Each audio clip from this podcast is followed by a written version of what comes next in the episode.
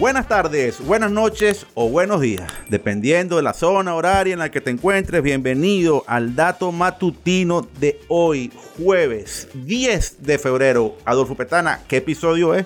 El número 64 del dato matutino. Ayer no tuvimos dato matutino, ayer miércoles 9 no tuvimos dato matutino porque tuve 8 horas en una cola para echar gasolina. Y digo, 8 horas es poco para lo que estábamos acostumbrados aquí en Maracaibo a estar, pero entendiendo que si no estás en Venezuela es, es absurdo que tardes tanto tiempo en cargar gasolina y ocurrió. Ojalá que la legislación Biden, que están, eh, que están aprobando ahorita en Estados Unidos, en algún momento apliquen algo parecido en Venezuela. Vamos a hablar de eso hoy porque es tremenda noticia.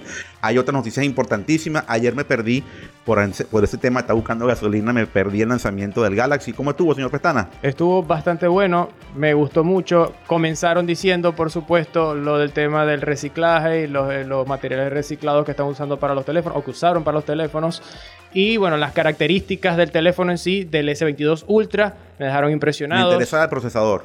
Eh, el procesador no te tengo el dato. Yo me imaginé. Pero por lo menos. Pero no importa. Ahorita lo ponemos en la chuleta, no Ahorita ponemos en la chuleta. pero un dato que me pareció muy. Por lo menos aquí, a nosotros. O sea, a mí me pareció increíble lo del tema de la pantalla con inteligencia artificial, que va cambiando de iluminación según la iluminación ambiental que tengas, para que puedas y, no te dañe la vista y todo ese tipo de Fecha cosas. Fecha de disponibilidad. Ahorita está en preventa. está en, en, 150 euros. Al, debería 150 euros no creo. Eso debe ser 1150 euros o mil y pico de euros. 150 euros, pero con eso es, esa es la preventa. Ah, la reserva. La reserva. Ah, ya entendí, entendí, entendí. Y, y, ya de ahí, no sé en qué fecha ya. ¿No dijeron precio definitivo? No dijeron precio Bueno, definitivo. si, lo, ya, si ya lo sabe alguien por allí, yo todavía no lo sé, me disculpa, pero lo vamos a colocar acá si lo vemos. Si no lo vemos es porque no está todavía el precio, pero créanme que lo voy a hacer. Me estoy informando y estaba era preguntando al respecto. Lo que me interesa es el procesador, porque obviamente Samsung tiene que garantizar los procesadores, no solamente de los topes de línea, que son los equipos que, que menos vende, pero que obviamente son los que hacen fuerza en la marca. Acuérdate que Samsung te vende más teléfonos de la gama media, que es donde está el músculo económico de ellos, y es donde ellos hacen fuerza. Eh, vamos a ver cómo le, cómo le está yendo a Samsung, cómo le va a ir a Samsung en temas de, de, venta de smartphone en el, en el próximo semestre. Y este es un producto que, como digo, no son de los que más se venden, se venden bastante, pero generan mucha audiencia, generan mucha gente pendiente, mucho marketing. Sé que el procesador de la tablet, la, la S8, la Tab S8, es de hecho la tablet con la pantalla más grande que ha sacado Samsung hasta ahora.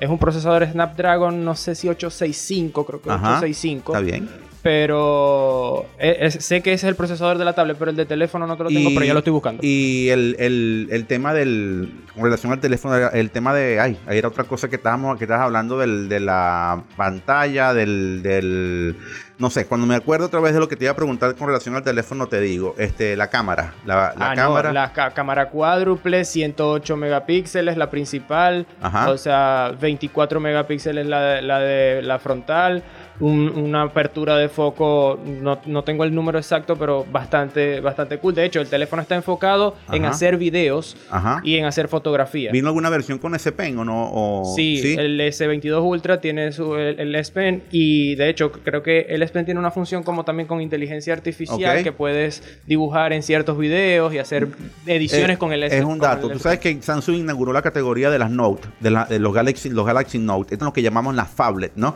Después de ese momento hubo algunas otras compañías que sacaron equipos de, de 6 estándar, 6 pulgadas, el equipo, el tamaño de, lo, de los phablets. Y la única verdaderamente que peleó duro en esa, en esa liga fue, fue Samsung. Ahí no pudo Apple, que Apple lanzó una versión también grande del iPhone. Eh, ahí no pudieron otras compañías que sacaron phablet. Y ellos, eh, yo creo que el, el, tema de llevar estas tecnologías a los Galaxy está hablando de que va a haber, la integración está funcionando muy bien entre, entre lo que fue el concepto Note o lo que es el concepto Note y lo que son estas, estos Galaxy. Yo te iba a preguntar una cosa con respecto a la batería. La batería es de 5000 miliamperios. Ajá. Eh, es una batería buena, o sea, mi teléfono es un Motorola, eh, gama media baja, este y tiene una batería de 5000 miliamperios, pero me parece que este teléfono tiene muchas funciones, de hecho, procesador, graba en 8K. Procesador.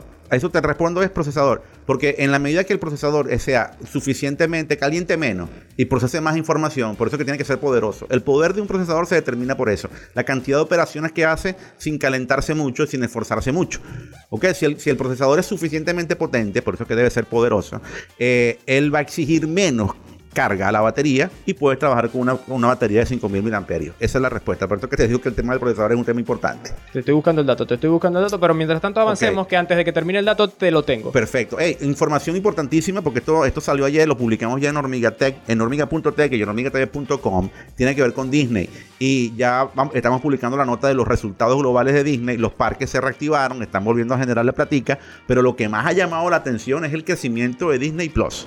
Y Disney Plus tuvo en el trimestre pasado, que para ellos es el primer trimestre fiscal, tuvo un impresionante crecimiento. Creció y tuvo 11.8 millones de nuevos suscriptores en el mundo. Le ganó a Netflix en número de suscripciones, ¿ok? Y esto es muy importante. Esto es muy importante. Ahora bien, Ahora bien, las cosas hay que verlas y deshojar la margarita paso por paso, pétalo por pétalo. ¿Por qué lo estoy diciendo? Porque quizás Disney está creciendo en número de suscriptores, pero vamos a estar claros. Hay un elemento que quizás nosotros, los que somos más consumidores de tecnología y menos especialistas, no, conocemos mucho, y es el tema del ARPU. Y el, y el tema del ARPU se refiere al ingreso por usuario los ingresos que recibe una compañía, llámala una operadora de cable, una operadora de telefonía móvil, una operadora de televisión por suscripción, una, una compañía de streaming, son los recursos o el dinero que cada uno de sus usuarios le genera. Y en materia de ARPU, en materia de ARPU, el ARPU de, el ARPU de Disney está muy por debajo del de Netflix. ¿Por qué? Porque eh, la suscripción en Disney, eh, a mi manera de ver, está subsidiada. Está subsidiada por la corporación. Fíjate tú, el, el ARPU o el ingreso por usuario que tiene Disney Plus es de 6.68 dólares. Y el ingreso por usuario que tiene Netflix es de casi 15 dólares, es de 14.78 dólares. Es decir, duplica, más que duplica, mejor dicho, el, ingreso por usuario eh, la, gente de, la gente de Netflix. ¿Por qué? Porque obviamente también es más caro. Eh, Disney Plus te cuesta una fracción de lo que te, de lo que te cuesta Disney y ahorita de lo que te cuesta Netflix. Netflix ahorita acaba de aumentar tarifa. Entonces, ¿qué pasa? Netflix está tomando decisiones importantes, quiere competir con calidad, con producciones originales, donde tiene un fuerte. La capacidad de producción que tiene Netflix no la tiene Disney, por más que sea, es impresionante. Y hay una estructura creada en todo el mundo para tener muchas producciones originales. Ahorita hay un boom importante con las producciones surcoreanas y eso está generándole muy buena referencia a Netflix. Hay muy buenas producciones para todas las categorías. Los coreanos son muy buenos productores de series y películas. Entonces, eh, ha sido, por ejemplo, por ese lado ha sido muy importante esa, esa especialización que, que, está teniendo Netflix. Por el caso de Disney Plus, creo que va a tener un año importantísimo. Quieren duplicar el número de suscriptores este año. Eh, y van a tener grandes estrenos en cada una de sus, de sus subcategorías. En Pixar, en Marvel, en Star Wars, viene Kenobi. Eh, eh, lo que ha ocurrido con el libro de Boba Fett últimamente es bueno por la incorporación de, del Mandaloriano, del Luke Skywalker y del, y del Baby Yoda, como le decimos acá. La gente le gusta el contenido, la gente ve el contenido y veo que Disney se está transformando en un gran contendor de Netflix y creo que va a ser el gran contendor a futuro. Bueno, hace poco en una entrevista acá en Hormiga TV con, con este, em, el argentino que entrevistamos, se me fue el nombre ahorita. Eh, Ajá, sí, sí, sí. Él, dijo que básicamente Pixar o la división de Pixar de Disney está quedando exclusivamente para, el streaming, Solamente para el streaming. Y le está yendo bien. Y eso es importante. Y le está yendo bien. Y obviamente las series que se están sacando con Star Wars van a ser poderosísimas. Ojo, ojo, viene algo para final de año en Amazon Prime Video que para mí va a ser punto de inflexión si lo hacen bien. Y es la serie de los Anillos de Poder toda la obra de, parte de la obra de Tolkien, cuando ocurre el tiempo previo a los, a los acontecimientos de la trilogía del Señor de los Anillos, lo van a hacer en una serie, cómo Sauron crea los anillos de poder y cómo ocurre todo el tema de los anillos de poder en la Tierra Media. Bueno, tengo entendido que Halo, la serie de Halo del videojuego, Está en Amazon, ¿no? Eh, la, la serie. Ah, no, en Paramount. En Paramount. En Paramount, Paramount. Y Paramount tiene graves problemas. Yo tengo he tenido graves problemas para poderme meter en Paramount desde los últimos dos meses. Es dificilísimo entrar en Paramount. Yo estoy suscrito y pagándolo y no he podido entrar a ver, a ver, a, ver o a ver qué, qué, oferta está teniendo Paramount. La última vez fue hace como un par de meses que me pude meter. No es mala la oferta, no es mala la oferta. Creo que está por debajo de la de HBO Max, ok, pero es buena. Y si van a incorporar contenido de este tipo, pues obviamente es un punto de valor. Vale la pena pagarla. Eh, eh, con relación a, otro tema importantísimo, no me quiero centrar solamente en, en películas. Ayer la administración Biden va a soltar y va a hablar con los estados de la Unión para que ellos solamente van a poner 5 mil millones de dólares para llenar, por lo menos poner 500 mil estaciones de carga de carros eléctricos en la Unión Americana. Estados Unidos quiere hacia 2030 que buena parte de su parque automotor sea eléctrico. Y eso son grandes apuestas. Cuando un país de este tipo se mete de forma tan frontal a desarrollar algo, lo logra, porque es parte de su cultura. Lo están haciendo ya obviamente están viendo el impacto que está teniendo China en esta materia y no quieren perder el, el, foco ni la competitividad en un segmento que a mi manera de ver va a ser súper atractivo en el próximo tiempo. Eh, van a colocar financiamiento para que la gente pueda comprar carros eléctricos, ampliaron las carteras de crédito para que la gente pueda comprar carros eléctricos, también eh, subvenciones, etcétera, para compañías para que sigan fabricando carros eléctricos. Van a poder prestar a la gente 220 eh, mil dólares, algo así, para, o 200 mil dólares, incluso para poder comprar carros eléctricos. Hay una cantidad, un esfuerzo importante que está haciendo la administración para impulsar la movilidad eléctrica que vale la pena tomarlo en cuenta por lo que implicará en el futuro. Recuerden que Estados Unidos es el principal comprador de petróleo de buena parte de los países de América Latina y de otras partes del mundo y obviamente China es otro. Y si estas dos economías están apuntando a que en los próximos 20 años ya no van a consumir tanto, señores, pónganse las pilas si todavía vive del petróleo y de, y de hacer 8 horas de, de cola para cargar gasolina, ¿no? Pónganse las pilas porque creo que vamos a estar muy atrasaditos si no nos ponemos ya el foco.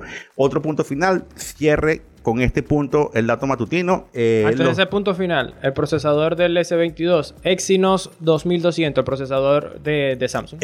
yo sabía que era un Exynos, sabía cuál, pues, suponía que era un Exynos porque eh, ellos se dan esos lujos con sus topes de línea, porque es donde ellos pueden colocar pueden colocar todo lo que dé la gana. Por eso que tienen una batería de 5000 mAh. Es un equipo que tiene tantas prestaciones por el señor procesador.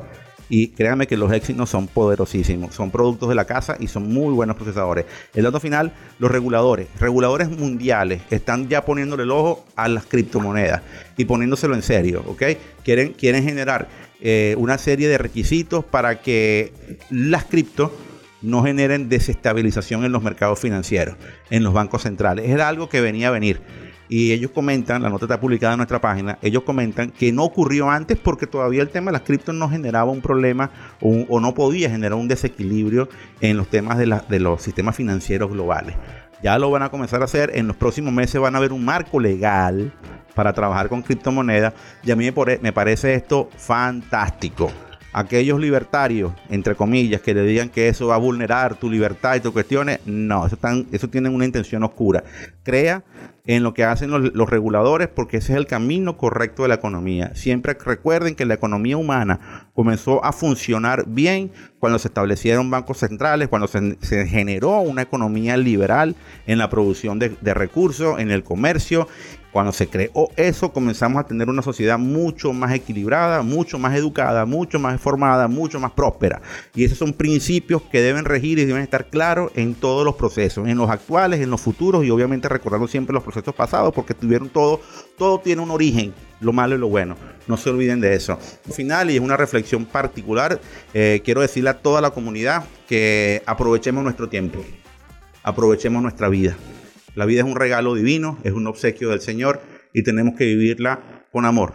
Tenemos que vivirla con buena vibra. Tenemos que vivirla y estar siempre de gente que nos quiera, que nos atienda.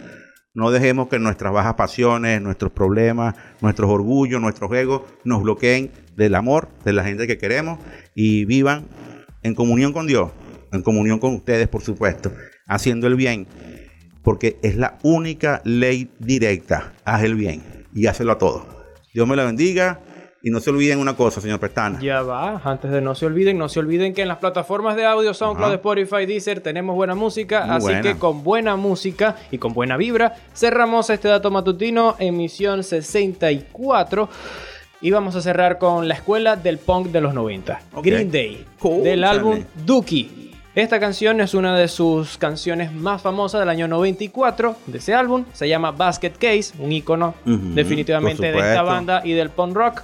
Y con esto cerramos el dato matutino. Y recuerden siempre que la información es poder. Y Adolfo, los panas de Green Day y todos queremos que tú, que tú tengas el poder. Hasta mañana. Do you have the time to listen to me whine?